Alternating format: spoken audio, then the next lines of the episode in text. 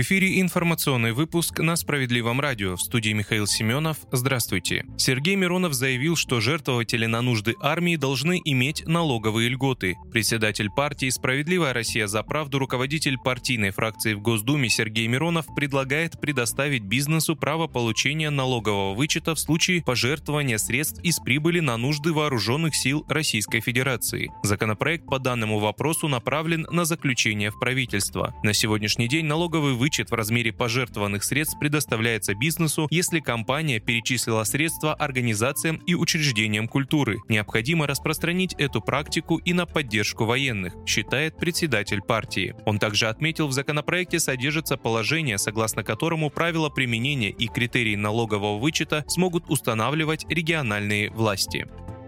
СМИ сообщили о гибели двух человек при падении ракет на территории Польши. Польская радиостанция Z со ссылкой на неофициальные источники сообщила о гибели двух человек при падении ракет на территории страны. Ранее радиостанция сообщала, что на территории Польши упали две ракеты в Люблинском воеводстве у границы с Украиной. Ракеты ударили в сушилку зерна. Погибли два человека. На месте полиция и армия, говорится в сообщении. Также радио со ссылкой на неофициальные источники сообщает, что с аэродрома у города Томашув Мазовецкий в небо подняты боевые самолеты. В свою очередь Минобороны России назвала заявление о российских ракетах в Польше провокацией.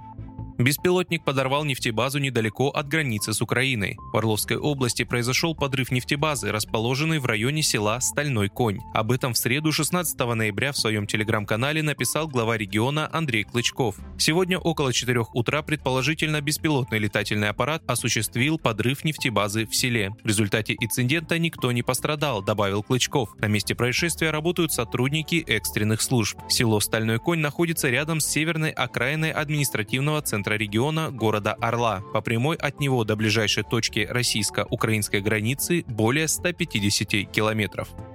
Дональд Трамп официально объявил об участии в выборах президента США.